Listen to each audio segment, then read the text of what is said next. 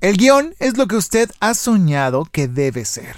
La película es lo que usted termina. Esto lo dijo el director famoso George Lucas, ya lo conocen, ya saben qué hizo, y precisamente yo creo que es un referente para este episodio en especial, para toda la gente que busca hacer guionismo o ha soñado con hacer algún guion para alguna película o una serie, este es el podcast, este es el episodio que debes de escuchar. Esto es Aspira Inspira, el podcast. Bienvenidos. Aspira, inspira.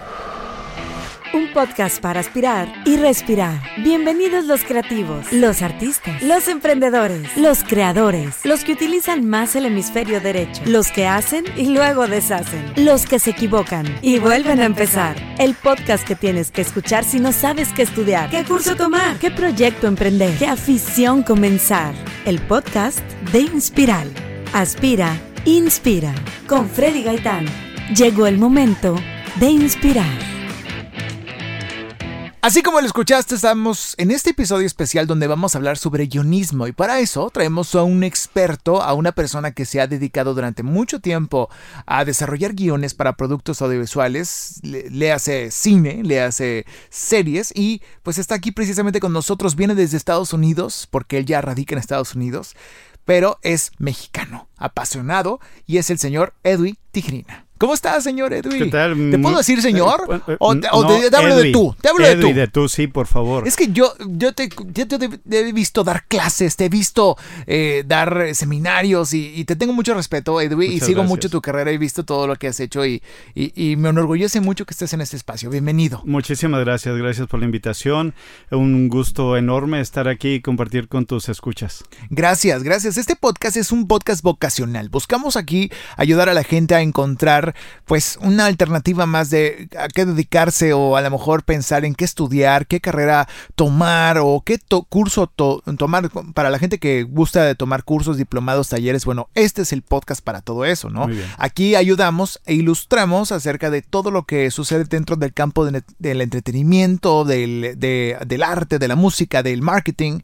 Es un campo pues muy específico, ya sabemos que hay muchos más empleos que hacer, pero dentro de este, este es el podcast para eso. Entonces nos hacía falta un exponente del guionismo en nuestro, en nuestro país que nos pudiera platicar un poquito sobre cómo está la industria, cómo funciona todo esto, pero queremos remontarnos y hablar de ti un poquito para que la gente sepa quién eres y para que nos platiques un poquito de lo que has hecho. Eres licenciado en comunicación social y máster en educación superior con mención honorífica de la UR. Eres ex, eh, ex UR. ¿no? Ex UR, así es. Y maestro UR. Eh, sí, estuve eh, poco más de 11 años en el cuerpo docente de la Escuela de Comunicación en la Facultad de. Humanidades y definitivamente fue una experiencia que nunca imaginé, nunca imaginé hasta que me propusieron entrar a la academia y pues me aventuré a ello. Digo me aventuré porque al principio tenía mucho miedo enfrentar a un grupo y pues una cosa es que sepas hacer algo y otra que lo logres transmitir. Que lo puedas enseñar. Exacto, pero la verdad es que eh, haber tomado la decisión de, de aceptar creo que ha sido uno de los grandes aciertos que he tenido en mi vida. Ok. Y para que la gente que no conozca todavía, porque hay muchos que ya te conocen, pero para los que no te conocen, que de lo que has hecho, de lo más importante, bueno, lo que lo primero que se viene a la mente cuando mencionas a Edwin Tijerina es Cantinflas, esta versión donde aparece el actor Oscar Jaineada del 2014, Eh, se estrenó en 2014. pero bueno, se lleva realizando mucho tiempo Eh, antes, ¿no? Estuvo varios años en proceso desde... eh, Desde la elaboración del desde guion, la tal elaboración cual. del guion, la investigación, la revisión, preproducción y pues Wow. todo lo que tienes que eh, tener listo para el momento de arrancar la producción y que precisamente por estar todo debidamente organizado podrá fluir adecuadamente. Si tú no haces un buen trabajo de mesa, la producción se puede atorar y complicar todo. Entonces ya, ya hablaremos a detalle de eso, supongo más adelante en este podcast. Claro, Pero, ahorita vamos a eh, repasar un en poquito ese más. entonces fue eh, el estreno en 2014. Ok, perfecto. Y hay muchas más obras que ahorita vamos a mencionar, pero para que sepas y te ubiques, la película de Cantinflas se realizó gracias a las ideas que brotaron de esta persona, de este señor, de este maestro que está aquí con nosotros. Edwin, vamos a remontarnos. Yo me acuerdo y he visto muchas fotos en tus redes sociales de tus inicios en los medios y cómo empezaste participando en un programa muy famoso en México llamado Siempre en Domingo. Ese Eh, fue desde tus pininos, ¿no? Eh, bueno, ya antes ya eh, tenía varios años eh, trabajando en producción de televisión aquí en Monterrey. en lo que era Canal 3, después Canal 2, Ajá. después La Fuerza de la Imagen y, Ah, y claro. finalmente ahora lo tenemos como Televisa Monterrey. Pero en aquel entonces mi incursión en la producción televisiva fue a la par de mis estudios universitarios. Prácticamente entré a la facultad, comencé a trabajar en, en el canal local, Ok. eh, amparado por eh, don Héctor Martínez, que era uno de los productores más reconocidos en la localidad. Él tenía el programa Esta Mañana, eh, Matiné, Club Infantil, eh, Car- eh, Carrusel, Torneo del Saber. Entonces, en todos esos El programas del Saber anduvimos moviéndonos por ahí en la coordinación de información y en alguno de ellos incluso eh, un apartado que, que poco menciono, en Club Infantil eh, actuaba sketches cómicos con Olganelli García. ¿En serio? Olganelli y yo teníamos una seccioncita ahí. ¿Se puede eh, saber qué edad tenían los dos? eh, Estaban chavitos, Pues ¿no? Olganelli no sé qué edad tenía, pero supongo que... eh, Universitarios, más o Exacto, menos. tendríamos 17, 18 Más años. jóvenes, wow. 17, 18 años. Qué genial. y, er- y es de lo primero que hacías, ¿no? En esos Eh, tiempos. en televisión sí, porque antes ya es- había escrito para teatro. eh, Ok. Mi primer pieza teatral la escribí alrededor de los 11 años y se montó ante un público de casi 700, 800 personas en el Teatro Nova. Y se puede saber qué hora era. Eh, eh, se llamaba, bueno, le llamé Milagro por un día, pero estaba basada en, en una historia mía llamada Milagro. Entonces, este, eh, pues, eh, imagínate a esa edad que un texto tuyo se monte por un, un equipo de compañeros de tu misma edad y- Wow. y, se presente ante un público eh, que, que va a estar al, al pendiente de qué tan bien o qué tan mal lo hiciste, pues eh, resultaba muy eh, un reto tremendo, pero a la vez fue gratificante y, y me marcó la línea. O sea, contar historias es lo mío. Eso fue lo que te... Ahí te Fue diste lo- cuenta. Pensé eso, contar historias es lo mío y vamos a seguir en, con el dedo sobre el renglón y a ver a dónde llegamos. Qué fabuloso, Edwin. Entonces, eh, después de, de estar en televisión local, ¿cómo llegaste a, con el señor Velasco? Bueno, ah, esto tiene que ver con la tesis que elaboré para presentar mi examen profesional. Claro. Eh, esta tesis fue sobre la influencia de las telenovelas en la conducta de las amas de casa en Wow, Monterrey. ok. Eh, para poderla desarrollar necesitaba información que solo Televisa México, que en ese entonces era la única entidad de producción de telenovela, me podía proporcionar y concretamente el Departamento de Supervisión Literaria. Eh, yo no podía estar yendo y viniendo a Ciudad de México para hacer labor de convencimiento, entonces todo fue por, por carta y por mensajería. ¿En serio? Entonces, pues eh, es eh, fue pedir cartas de, em, de mis asesores de tesis, eh, pedir cartas de mi director, eh, mandar cardex con calificaciones, enviar una descripción de mi proyecto de investigación, Qué todo. propios y formales eran, qué requisitoso, ¿no? Lo, lo que pasa es que la información que le estaba solicitando era de carácter confidencial. Porque incluía la sinopsis completa de telenovelas que en ese entonces todavía estaban al aire. Entonces, si lo soltaban así nada más, digo, los entiendo perfecto. Ujú. Si lo soltaban así nada más, estaban arriesgando muchísimo a que alguien diera mal uso de esta De información. contenido. Exactamente. Entonces, eh, al final, pues eh, se abrieron a la posibilidad de facilitarme esa información y completé mi tesis. Ok. Presenté mi examen profesional, obtuve esa mención honorífica que tú referías al principio. Eh, un, un gran orgullo para mí, modestia aparte. Y claro. eh, yo consideré que era eh, lo necesario, lo políticamente correcto, enviar un volumen de esa tesis a las personas que me, me ayudaron con su contribución de información a completarla. Esa tesis, eh, de un modo u otro, fue a dar a manos de don Raúl Velasco, Ok. quien a su vez, eh, cu- curiosamente, yo ya había enviado varias cartas solicitando eh, información sobre el equipo de producción de Siempre en Domingo. Fíjate cómo Ya. lo, que, lo que te toca, te toca. Sí, sí, sí. Entonces, yo había estado conectado de algún modo vía cartas eh, con, con gente del equipo, pero don Raúl supo de mí ya propiamente a raíz de mi tesis. Se la mostraron en un tiempo en el que él estaba buscando un asistente de información porque eh, la persona que estaba como titular del departamento de información había dejado el área, quien lo asistía subió a la titularidad y estaban buscando quien le apoyara. Wow. Eh, y pues le echó un vistazo. Se dio. se dio, le echó un vistazo a la tesis, bueno, este, este chavo investiga, este chavo está metido en la tele, este chavo terminó comunicación, pues vamos a, a, ver qué pasa con él. Entonces se comunicaron a la oficina en la que yo colaboraba, acá en el, en el canal local, y eh, me invitaron, esto fue un viernes por la tarde, a viajar a Ciudad de México para tener una cita con don Raúl el lunes en la mañana. Entonces me fui el fin de semana, eh, con los pocos recursos que tenía, porque pues... Estabas eh, chavo. Eh, sí, sí, sí. Este, en ese entonces, ya para cuando terminé mi carrera, acababa de cumplir los 20 años. entonces, este, pues me voy en autobús. Toda la noche. Busco un hotel súper barato porque pues no, no llevaba gran... capital para poder desembuchar así Exacto. de que... y busqué la, oficina, la ubiqué bien para, eh, en la medida de lo posible, evitar el riesgo de llegar tarde a la entrevista. Llegué puntual, tuve esta charla con don Raúl, una charla... ¿Cómo eh, fue entrar a, su oficina, su, su, estudio? Eh, ¿Cómo era? Bueno, primero estar en la, en la sala de espera, en lo que llegaba, puntual, él llegó, eh, escuché su voz. Eh, Buenos días, Margarita, ¿cómo está? ¿Qué pasó? Eh, ¿Qué pendientes? No, pues ya está el muchacho de Monterrey allá afuera. Ah, pues que pase. Entonces, para cuando entré, él ya se había ubicado en su oficina y se levantó, me recibió con un, me estrechó la mano, me dio un abrazo fuerte y dice, tranquilo, siéntete bien, estás en casa, vamos a platicar de, de qué es lo que te gusta hacer. Y a partir de qué es lo que te gusta hacer, eh, estuvimos platicando sobre televisión, sobre eh, escritura para televisión, sobre los reportajes, si me gustaba el programa, si no me gustaba, eh, etcétera, etcétera. Te preguntó si te gustaba siempre en domingo. Sí, sí, y, y, en ese entonces a mí realmente me gustaba mucho.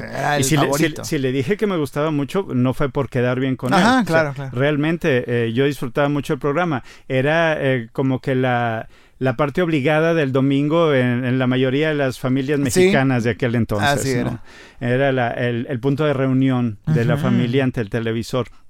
Entonces estuve platicando con él hasta que me dice, oye, eh, pero entonces tú nunca has salido de tu ciudad, ¿no? Es la primera vez que salgo de la ciudad como un intento de independizarme, buscando oportunidades de trabajo y demás. Dice, bueno, eh, pero ¿no te daría eh, tristeza dejar a tu familia ya? no, pues es que no le estoy dejando. No le estoy dejando en el sentido de, abandono. Al contrario, e, ellos me están apoyando para que yo haga lo que, eh, lo que quiero hacer, que disfrute de, el seguimiento que le voy a dar a la profesión que, para la que he estudiado. Y precisamente por, por ellos es que eh, me me estoy abriendo a aprovechar todas las oportunidades que logren presentarse, ¿no? Que se presenten. Dice, bueno, pues te veo el lunes. te veo el lunes. Dice, tienes una semana para regresar a tu casa, despedirte de todos, cerrar lo que hayas estado haciendo allá. Y aquí te veo el lunes a las 10 de la mañana, empiezas a trabajar en el Departamento de Información con la licenciada Diana Castillo. Y así fue. Al lunes siguiente yo ya estaba trabajando allá y fue eh, ese lunes de abril, el primer día de casi 12 años de una, una experiencia invaluable, inolvidable, que resultó un intensivo impresionante de producción audiovisual y de desarrollo humano. Y en tiempo récord, ¿no? Porque la televisión en vivo. Eh, sí, la televisión te, absorbe, te exige, te demanda y es eh, eh, una carrera sobre el tiempo.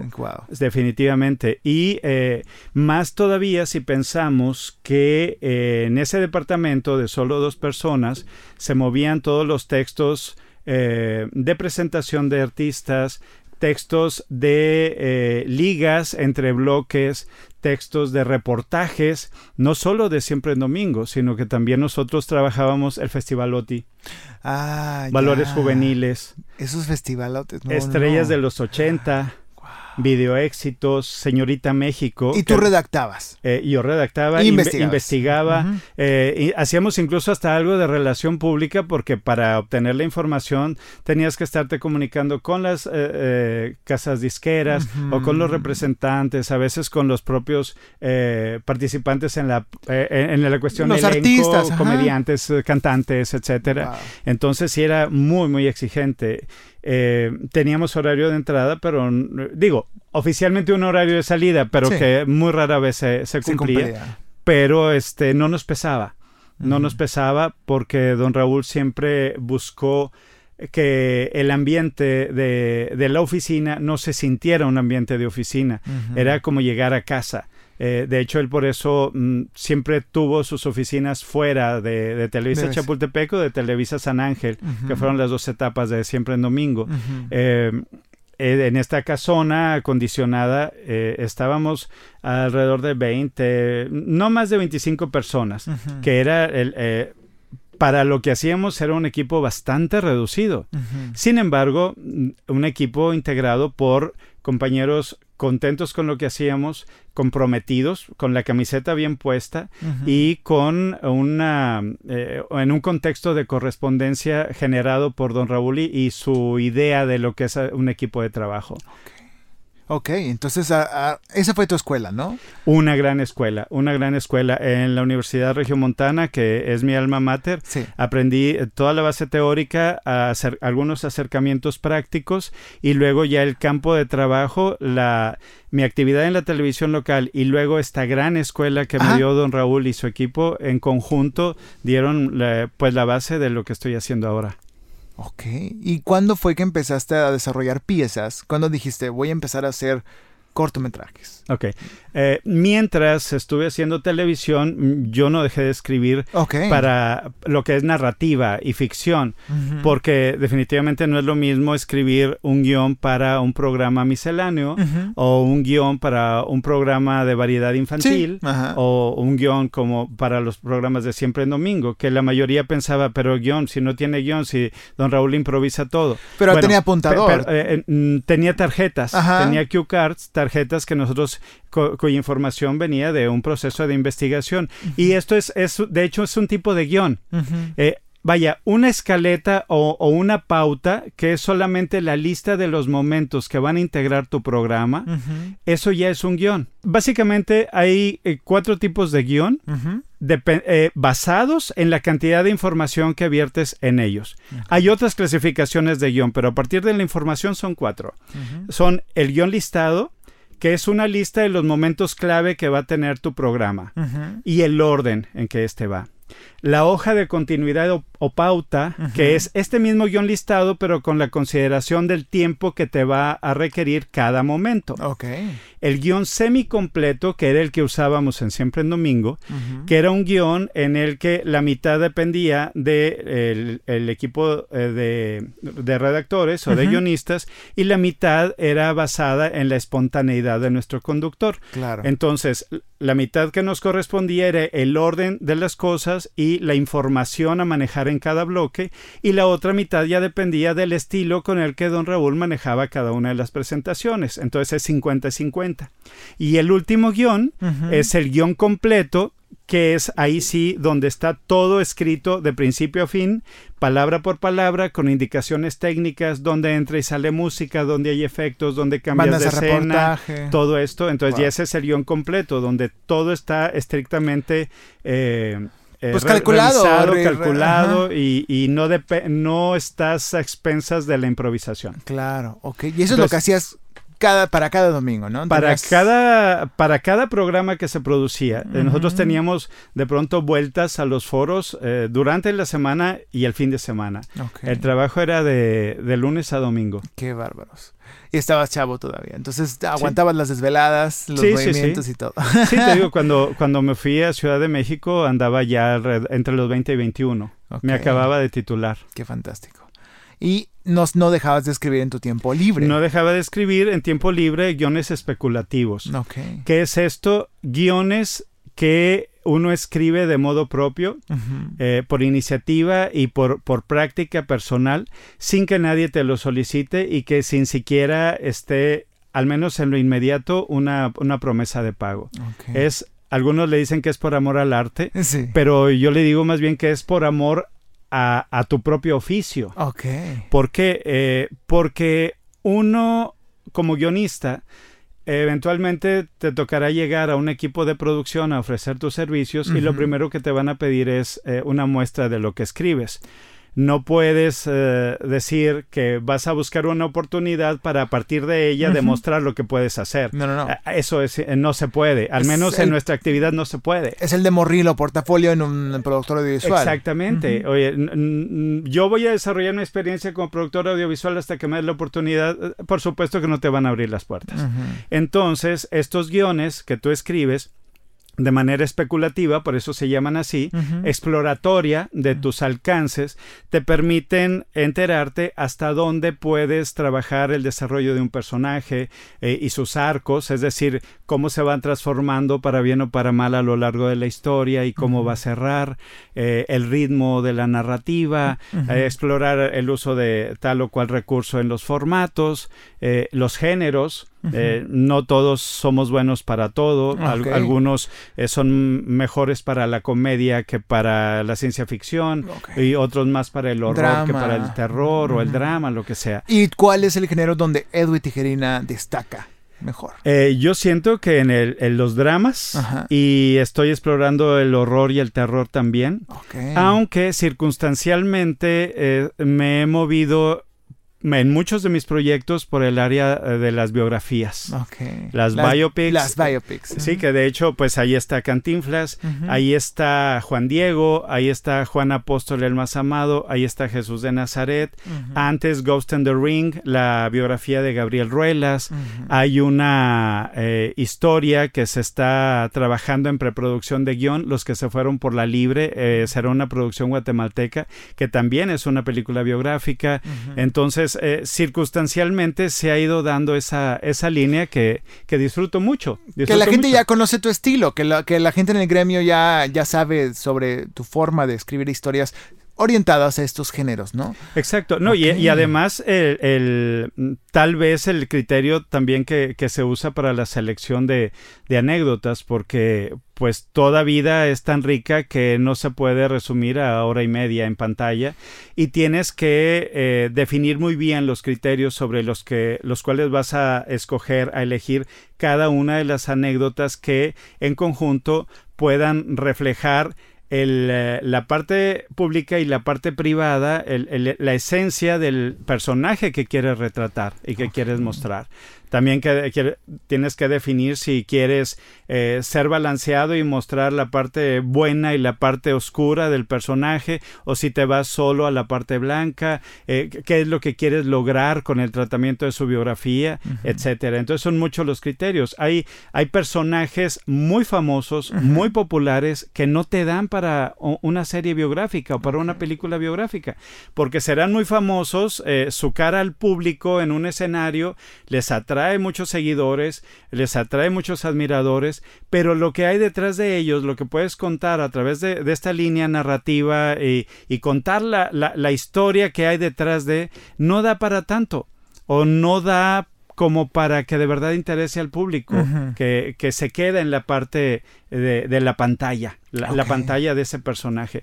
En cambio hay otros que no son muy populares, pero que tienen una vida riquísima que contar y que aunque su nombre no le diga nada al espectador, la historia por sí es la que los puede atrapar y, y llevar paso a paso hasta que esta termina. Ok.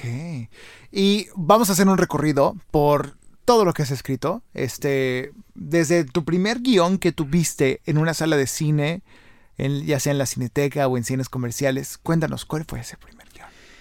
Ah, que yo vi eh, un guion escrito por mí. Que llegó, ajá, que llegó a la sala de cine. Y que dijiste, o sea, que de las, de las primeras experiencias, sabemos que has hecho montones de piezas teatrales que has visto Ajá, ahí, ajá. pero estamos hablando de algo que hayas visto en un cine, por ejemplo. Ok, hay una, un corto al que le tengo especial cariño Ujú. que coescribí con un exalumno mío eh, al que desde que empecé a tener comunicación con él como, como compañero de aula, no, me gusta usar la palabra alumnos, yo, me refiero más bien a compañeros de aula, eh, le detecté una, una, sensibilidad muy especial para, para escribir y para dirigir, entonces él traía desde aquellos tiempos de taller la idea de ese corto, y me invitó a colaborar con él y desarrollarlo eh, como El último predicador. Es eh, eh, un texto basado, un guion basado en una historia de, Pablo Gómez Canales, Pablo Alejandro Gómez Canales, que fue protagonizado por Mario Zaragoza.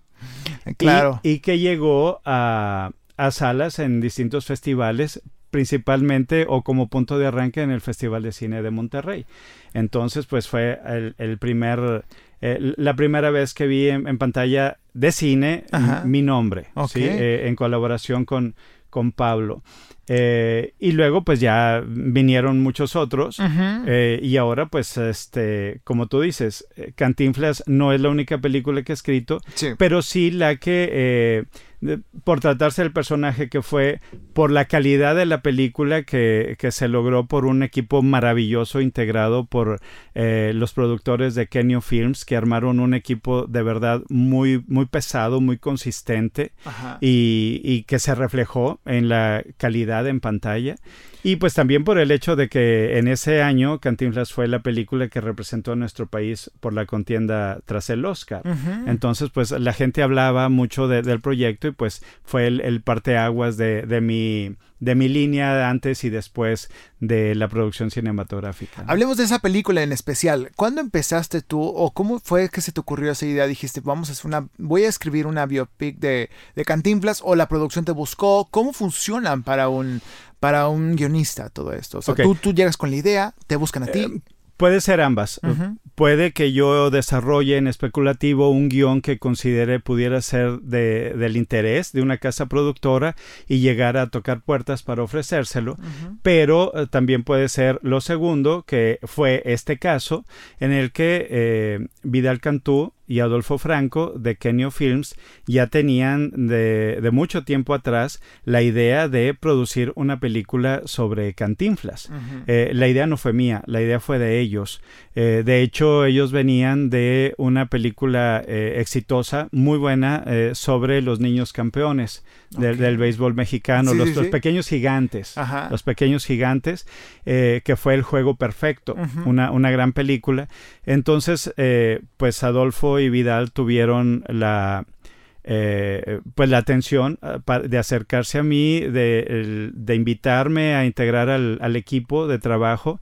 Por supuesto, de inmediato dije que sí y eh, fue también una experiencia gratísima porque ellos dos como, como líderes del, del, cuerpo de producción pues supieron mover muy bien todas, todas las piezas para integrar como decía un equipo de trabajo consistente eh, dirigido ya en la producción por Sebastián Del Amo también un gran director. Y este pues el proceso a partir de ahí se, se, dio de manera fluida pero lo que es la parte en sí del guion eh, ellos estaban buscando propuestas de abordaje. Ellos tenían bien claro eh, qué querían contar y cómo lo querían contar y la idea era eh, pues hacer sinergia con un guionista que, que, que captara lo que ellos querían y que pudiera darle el, desarrollo y el tono que se necesitaba para lo que, lo que se esperaba. Eh, rendir un homenaje al, al ícono de, de, la cultura popular mexicana que fue don Mario Moreno en su personaje de Cantinflas. Y pues bueno, les, les gustó la propuesta.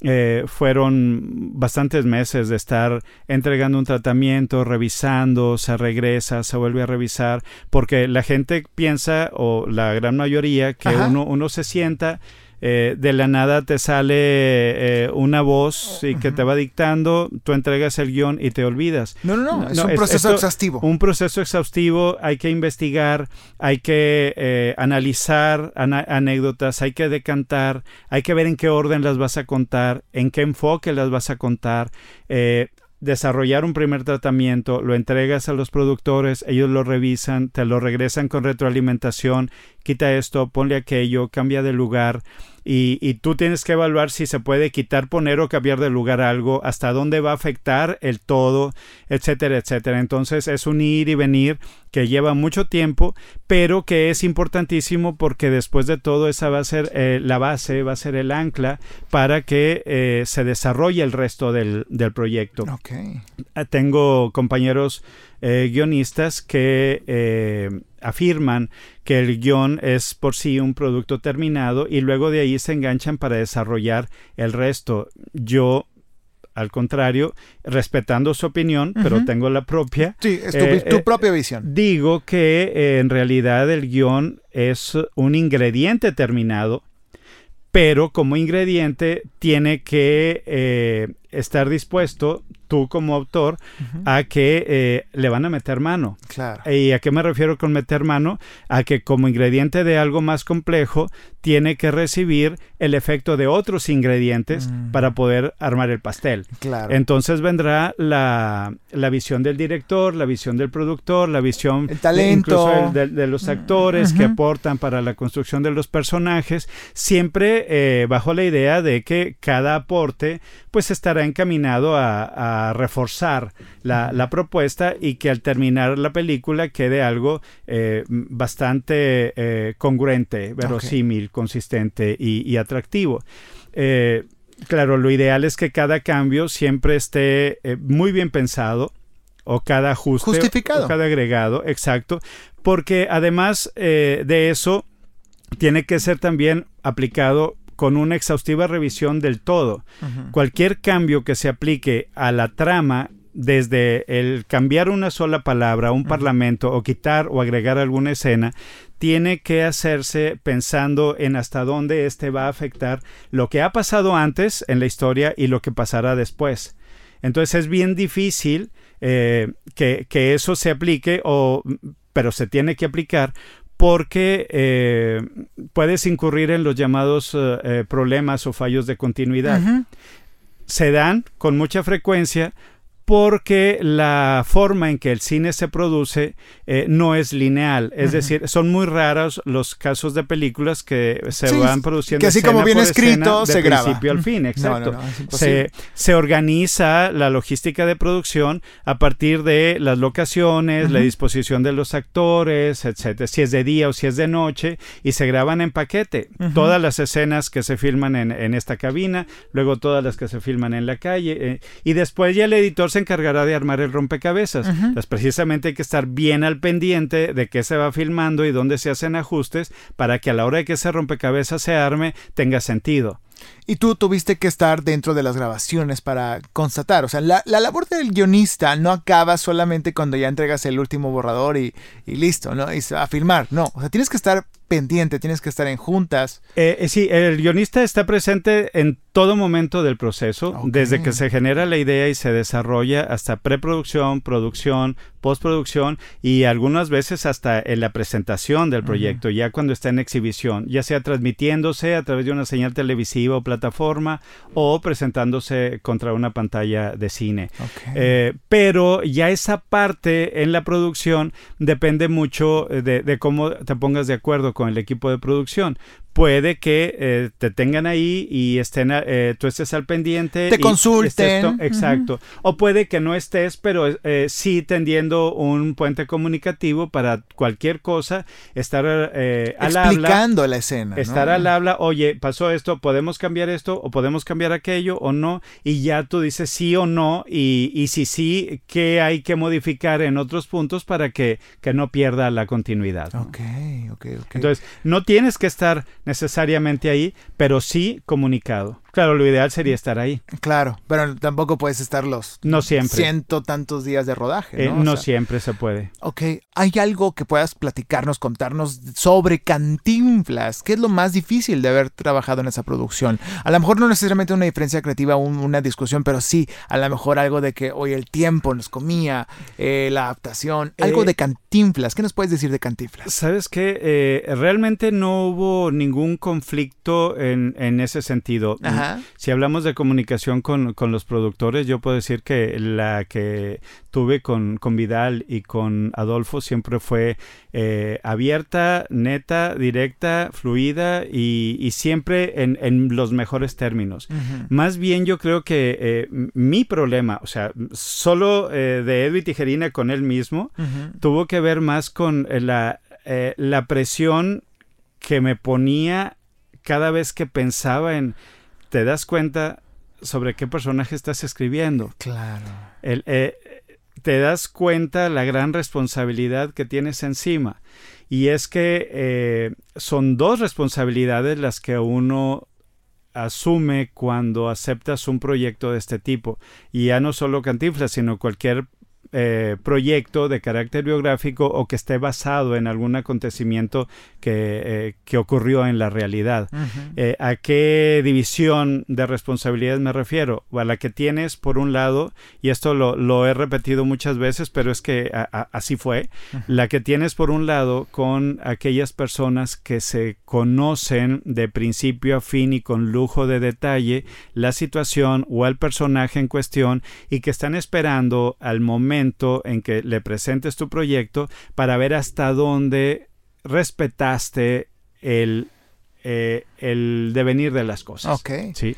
Y por otro lado están los que no lo conocen, uh -huh. los que no saben nada de la situación, los que no saben nada del personaje, pero que al momento en que le presentas una serie, una película, un cortometraje o lo que sea, y le señalas que está basado en personajes reales o en hechos reales, entonces están concediéndote toda tu confianza pensando en que hiciste tu tarea y que cubriste tu responsabilidad de investigar, de cotejar datos y de eh, trabajarlos a conciencia antes de llevarlos a la pantalla. Entonces, esa confianza que te están dando es el, el abrirse a que a tomar toda esa información, darla por cierta, darla por hecha y eh, asumiéndola como o, o, asimilándola como propia ya como parte de su de su bagaje cultural uh -huh. de, de, de, su espectro cultural general entonces eh, oye si no haces tu trabajo puedes afectar a los dos sectores del público claro, y si el que sabe y el que no sabe exacto sí. y si como guionista no estás consciente de la gran responsabilidad que tienes con ese público uh -huh. entonces estás mal qué presión hay muchos uh, colegas que también con los que en algunos difiero en lo siguiente eh, algunos dicen que si tú piensas y pones antes que nada al público al que tu proyecto podría llegarle, estarías coartando tu capacidad creativa. Eh, yo creo que al revés, en la medida en que tú tengas claro a qué parte del público quieres llegar, uh -huh. tienes más elementos para dotar tu proyecto de las variables necesarias para llegar más directamente a ese sector. Uh -huh. Oye, yo quiero escribir, pero es para el público en general, entonces no tengo que pensar en el público específico. Bueno, desde que piensas en un público general ya estás pensando en el público. Claro. ¿Y por qué es importante pensar en el público específico? Porque no puedes hacer una mezcolanza de variables para pensando en que llegue a niños, a adolescentes, adultos sí, y sí. a personas de la tercera edad. Tienes que escoger un punto en concreto sobre el cual dirigir tu atención regularmente es el, el corazón uh -huh. del, del, espectro de público que está al centro, okay. ¿sí? entre los, uh, los adolescentes casi de, de, última etapa, los que están terminando su adolescencia, hasta los uh, adultos de edad media, -huh. no sé, los mediados de los 30, Ajá. 40. Si tú logras llamar la atención de ese corazón, es más fácil que el interés y el impacto se, eh, se extienda hacia, se los lados hacia los otros. y amplíe las posibilidades de interés por, vale. por las otras partes, ¿no? Digo, me dirás, oye, hay películas infantiles que llaman la atención de todos uh -huh. los demás. Sí, pero van dirigidos a los infantes y habrá adultos que las vean, pero porque llevan a los niños, uh -huh. no necesariamente porque les llame la atención. Uh -huh. Y también no solamente la edad, eh, sino también el, el, estilo de personalidad, ¿no? También piensas en eso al momento de escribir, sabes a quién va dirigido esto. Por eso la mayoría de las historias tiene un espectro de personajes con características muy distintas uh -huh. para que determinados grupos se identifiquen con uno, con otro o con otro. Okay. Se identifiquen o se proyecten. Ya. Okay. ¿sí? Y, y esta proyección o, o identificación Ajá. ayuda mucho a que se dé esta conexión entre la película y las audiencias y, y que, y que se redondee, eh, se, se- se complete el círculo del proceso comunicativo entre el contenido y, y el receptor. Ok. Ahora, Edu, y vámonos a, a algo también un poquito más que la gente pregunta, se pregunta, ¿cómo gana un guionista? ¿Cómo le va a un guionista? Obviamente hay carrera, hay tiempos, hay trayectoria. Conforme tengas trabajos más grandes y con mayor exposición, hay mayores presupuestos, hay mayor credibilidad. En tu caso, ¿cómo ha sido? ¿Qué nos puedes contar para la gente que dice, yo quiero ser guionista, yo quiero empezar de algún lado, quiero empezar, estoy en carrera, estoy estudiando, o estoy en preparatoria, pero quiero empezar a prepararme? ¿Puede alguien vivir de ser guionista? Sí, Sí. sí, sí, sí. Sí, sí se puede. Eh, lo que sí hay que tomar en cuenta es que el, el asunto de los ah, honorarios Ujú. es muy, muy flexible, es Ujú. muy, muy... eh, Subjetivo a veces. ¿no? subjetivo, exacto. Y aunque de pronto te topas con algunos tabuladores, son tabuladores que no siempre se respetan porque eh, cada proyecto es distinto, cada equipo de producción es distinto y cada guionista es distinto también. Ahora hay que tomar en cuenta también eh, lo que hay detrás de cada uno, eh, las necesidades que tengas en ese momento. Claro. Estarán quienes se pueden dar el lujo de aceptar o rechazar algún proyecto y estarán quienes al contrario están Necesitan eh, eh, proyectos. eh, urge que llegue un proyecto con el que independientemente de que estén identificados con ese proyecto o no o que les motive o no lo tienen que aceptar porque pues las cuentas siguen llegando Claro. ¿sí? Entonces es, es bastante, bastante complicado hablar de, de- del tema de los, eh, de los honorarios, insisto, no por, por hablarse de dinero, No, no, no. sino porque, y subrayo esto, cada caso es distinto. Por ejemplo, yo establezco una, una cotización distinta a alguien que está por producir una película independiente a alguien que viene respaldado por una gran casa productora. Claro. Eh, es también distinto si se trata de un cortometraje o de un largometraje. Es también distinto si se trata de una producción estudiantil o una producción profesional. Claro. Eh, eh, vaya, tienes que cruzar todo eso para tú cotizar tu propio Presupuesto, sí. tu, tu propia tu propia conexión con el proyecto. Ya, ¿sí? ya. Ok. Por ejemplo, eh, acabo de terminar un, un guion Ajá. para una película eh, independiente. El equipo de producción quería, y les agradezco mucho, que como diera lugar, eh, yo se los escribiera. Les gustó mi trabajo o, o tenían alguna referencia, no lo sé, y, y- y tampoco quisiera ahondar en eso. Eh, lo que sí puedo decir es que ellos querían que yo lo hiciera. Pero me hablaron sinceramente y me dicen, oye, eh, aun cuando nos estás estableciendo una cantidad considerando que vamos como independientes, te decimos que aún así no nos alcanza, no nos alcanza, pero te ofrecemos lo siguiente, eh, te vamos a dar tal porcentaje, que es dos terceras partes de lo que se solicitaba, pero la tercera parte te la vamos a cubrir con crédito. Es decir, vamos a considerar que ese porcentaje que no se te está pagando, tú lo estás aportando a la película como, Como un un productor, productor. ejecutivo. Entonces irías como productor asociado.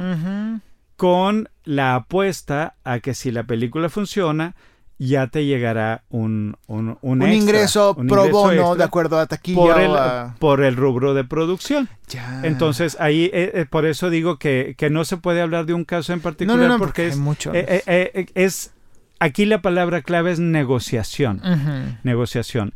Claro, también hay que ver que la, la gente que te contrata hasta dónde está dispuesta a, a pagar lo que solicitas o efectivamente a, a entrar en este proceso de si me conviene, no me conviene llegar a un acuerdo para que, que todos, las dos partes estén contentas y aquello fluya. Porque si una de las dos partes está inconforme, eventualmente se va a reflejar en el resultado de tu guion y más adelante en el resultado en pantalla. Y pues el asunto aquí no, no es ese.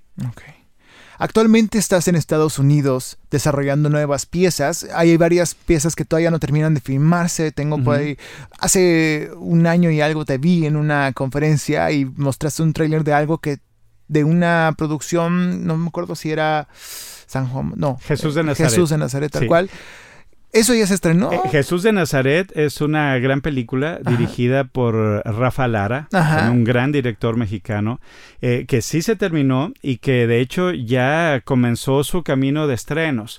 Eh, se estrenó el año pasado en Brasil, República Dominicana, Colombia y eh, hay un cuarto país que se me está escapando de... Pero en Latinoamérica. Eh, exacto, se estrenaron en cuatro países de Latinoamérica. Eh, estamos esperando que se acerque la temporada de Semana Santa para que estrenen más países. ¿Por qué? Porque el, por el personaje que toca podemos decir que es una película de temporada. No la puedes estrenar en, vacaciones de verano porque la gente anda en otro mood. Sí, o en Navidad tampoco. Exactamente, a, menos que sea el, Niño Dios, que sí iría en Navidad y que la nueva película no, pero aquí es sobre, casi creo, la pasión de Cristo. Esta es la parte de la pasión, exactamente. Eh, desde que regresa el desierto, todo el asunto de, la pasión, la crucifixión y la resurrección. Y también escribiste de eh, la del apóstol eh, San Juan Apóstol, Juan Apóstol. el más amado, que es, de hecho, esto es, es, es, modular. Juan Apóstol el más amado es la historia de Jesús o, más bien desde la crucifixión de Jesús, todo lo que pasa después con sus apóstoles y, con, y con María. Jesús de Nazaret es desde que vuelve del desierto hasta la ascensión, la, crucifixión ah. y, la, y la ascensión y El Niño Dios, que es la tercera película y ya sería la última religiosa que escribo por un tiempo. Porque sí, porque te agarraste un bloque eh, eh, muy religioso, eh, digo, qué padre. Pues es que es una historia tan amplia que más bien se dividió en tres partes. Qué bonito. Sí, entonces este, esta del Niño Dios se filmó durante el año pasado también en Almería, en España, igual que las otras dos, y pues ya está en, en postproducción. Nada más que el asunto este, volvemos, sigue siendo de temporada. Se esperarán eh, posiblemente a finales de 2020, eh, la del Niño Dios. Eh, de hecho, la del Niño Dios va más para temporadas navideñas. Jesús de Nazaret va para temporadas de Semana Mayor y Juan Apóstol el más amado, pues ese sí es como que más abierto, puede ir en, cualquier tiempo. ¿no? entonces vamos a ver, ahí ya entran procesos de negociación con distribuidores, con exhibidores y todo, pero pues bueno, en los países que se alcanzó a estrenar el año pasado eh, tuvo muy buena recepción y esperemos que, cada temporada vaya ampliando el, número de países hasta que, hasta que se complete. La idea es completar todo el continente americano y España. Qué genial. ¿Dónde podemos ver todo esto que estás haciendo? ¿En tus redes? ¿A través de tus redes? ¿Tienes...? Eh, bueno, las películas no las tengo. No, no, pero que sepamos si nos enteramos de ah, lo que estás haciendo solamente a través de tus redes. Eh, sí, sí, en, eh, tengo Instagram, es Tijerina Chapa. Eh, Twitter es Edu Tijerina. Eh, y, pues bueno, tengo Facebook, pero ahí está más limitado por, el número que te permite, número de, contactos, ¿no? Pero Instagram y Twitter, eh, con todo gusto, Ahí, ahí pueden enterarse de, lo que se está haciendo. Viene una serie animada llamada Weeds eh, eh, ¿Mexicana también? O? Mm, es, es, una productora estadounidense, pero con todo el equipo es de ascendencia mexicana. ¡Qué genial! ¿Nos puedes adelantar algo de qué se trata? es un superhéroe. Es un superhéroe que enfrenta el, toda la, la, ola de violencia y de tráfico que se presenta en la zona de la frontera. Entonces es, un superhéroe eh, México-americano, digamos. Es un superhéroe de frontera. Y hay otra que eh, la Lotería del Diablo, que eh, es, de aventuras. Esta es para un público familiar, pero predominantemente infantil, que habla del el, reto que se da entre el diablo y un niño para que el niño pueda liberar algo por ahí. Y, y, en ese reto se enganchan del juego favorito del niño, que es la lotería. Qué fantástico. qué folclórico todo, qué bonito. Sí, sí, no, y aquí exploramos todo eh, este juego y cada una de las cartas a lo largo de la historia. Todas las cartas están presentes en personajes y en elementos clave. Entonces es, un proyecto muy bonito, muy, muy padre, eh, que esperamos que, que le guste al público. El guion apenas lo entregué hace algunos meses, está en proceso de preproducción y, y pues ahí va. Estoy también trabajando ahora otros dos proyectos, además de esos. Uno con... Uh, eh, Santosh Kumar Das es un, es un guionista eh, que llegó de la India a Estados Unidos hace tiempo y con el que estoy colaborando para escribir eh, The Orange Tree, el, el árbol de naranjos. esto, el, el guion ya está terminado, nada más le estoy dando los últimos toques ya para entregárselo y que y que pase a la siguiente etapa. Y eh, una serie de televisión de 13 episodios que es eh, la adaptación de una novela que tiene ya 10 años de haberse publicado, que ha eh, obtenido reconocimientos internacionales importantes y que pues me representa un reto eh, que, feliz de la vida he aceptado porque me está implicando muchas horas de investigación, pero es una historia que, me apasiona muchísimo. Tuve la oportunidad de conocer al autor hace un par de meses, en diciembre, y eh, recorriendo muchos de los lugares a los que hace referencia la historia y escuchando las anécdotas en las que él se basó, pues me eh, pude recabar bastante eh, información y sensibilización para lo que sigue, que es ya mi trabajo de adaptar todo aquello a 13 capítulos que esperemos en un año o año y medio más estén ya, si no terminados, sí a punto de terminarse. Qué fantástico. Ahora, Edwin, siempre preguntamos esto. Hace tiempo no lo preguntamos, pero queremos preguntarte a ti, este, ¿qué nos puedes recetar para toda la gente que quiere aprender a hacer lo que tú haces, empezar en su camino dentro del guionismo para series, para programas, para películas? ¿Qué nos recetas, ya sea un libro, un programa, un reality show, un, no sé, desde disco o leer a alguien o seguir a alguien? ¿A quién nos recomiendas? ¿Qué nos recetas? Ok, bueno, podría comenzar sugiriendo que lean muchos guiones. Ok. Sí, porque eh, ver películas, ver series, eh, escuchar programas de radio o lo que sea es, es muy útil. Es muy, muy, muy útil porque te das cuenta cuál es el, el, estado, el tono que está prevaleciendo, los temas que se están abordando, cuáles son las uh, oleadas de, de anécdotas o de situaciones que están llegándole más a la gente. Eh, esto no es para copiar ideas, sino para que tú sepas por qué camino puedes ir o por qué camino puedes evitar ir si quieres proponer algo diferente. Ah, claro. Entonces siempre será una referencia. Pero eh, leer guiones es muy importante. Hay, hay muchas eh, páginas en internet donde tú puedes leer guiones, que incluso algunos que, que están ya eh, en este momento en, en cartelera, de películas que están en cartelera, leerlos y familiarizarte con cómo eh, está descrita cada situación, porque definitivamente no es lo mismo escribir para que te lean a escribir para que un equipo de producción reproduzca una situación frente a la cámara. es, es, es, distinto. De hecho, el, el guion es, es un híbrido entre una descripción literaria y un instructivo, mm. ¿sí? Y es muy distinto a lo que uno escribe para mover a la imaginación del lector, porque en el guion no se trata de que cada lector imagine algo distinto, sino que todo el equipo de producción imagine lo mismo para que cada uno desde su trabajo, a la hora de combinar las piezas, pues quede eh, en unidad aquello que se quiere reproducir ante la cámara, ¿no? Entonces, leer los guiones, familiarizarte con cómo están descritos, con la distribución de la información, dónde hay cambio de escena, por qué, dónde va un parlamento, las acotaciones de los personajes, cómo se identifica. Los ambientes, las locaciones, todo.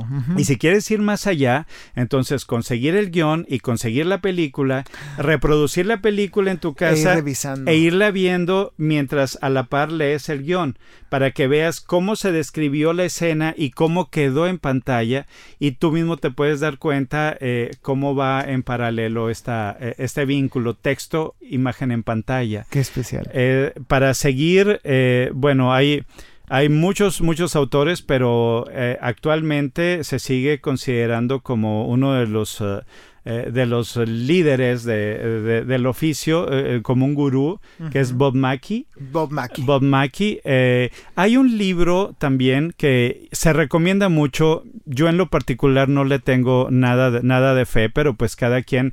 finalmente se trata de que tú te sientas a gusto con la información que estás recibiendo y que le encuentres algún sentido práctico. ¿Por qué no le tengo fe? porque aporta muy poco en relación a lo que ya existe. Es un libro llamado Save the Cat. Ok. Salva al gato. Ok. ¿sí? Eh, tiene que ver con una anécdota de, de una película de Audrey Hepburn donde eh, un gato juega un papel importante en el giro que toma la historia. Entonces el, el título hace referencia a cómo se supone que el contenido del libro te va a ayudar también a, a que tú puedas apretar las tuercas de una narrativa, de un guion, para que lo, eh, lo, lo depures y, y este mejore. Eh, ¿Por qué dije lo anterior? Porque en realidad sigue trabajando la, la misma premisa que todos conocemos de, de la, la poética, que son eh, la división de la historia en tres actos y las variables que en cada acto se deben considerar. Lo único que hace es hacer una decantación, una, no, más bien una, eh, una fragmentación Ajá. de cada acto y ponerle nombres distintos a cada parte y señalarte de qué página a qué página debe de pasar cada cosa. Ya. Entonces, aquí eh, esto sí eh, eh, sé de casos que están construyendo el guion y están sufriendo porque el, el precipitante no se dio en tal número de página, sino antes o después. Entonces, estás más preocupado en pegarte a, a- a esa- a esos indicadores Ajá. que en construir tu historia. Ok. Entonces, eh, eh, por eso respeto mucho a quienes lo siguen, eh, pero a mí no me funciona.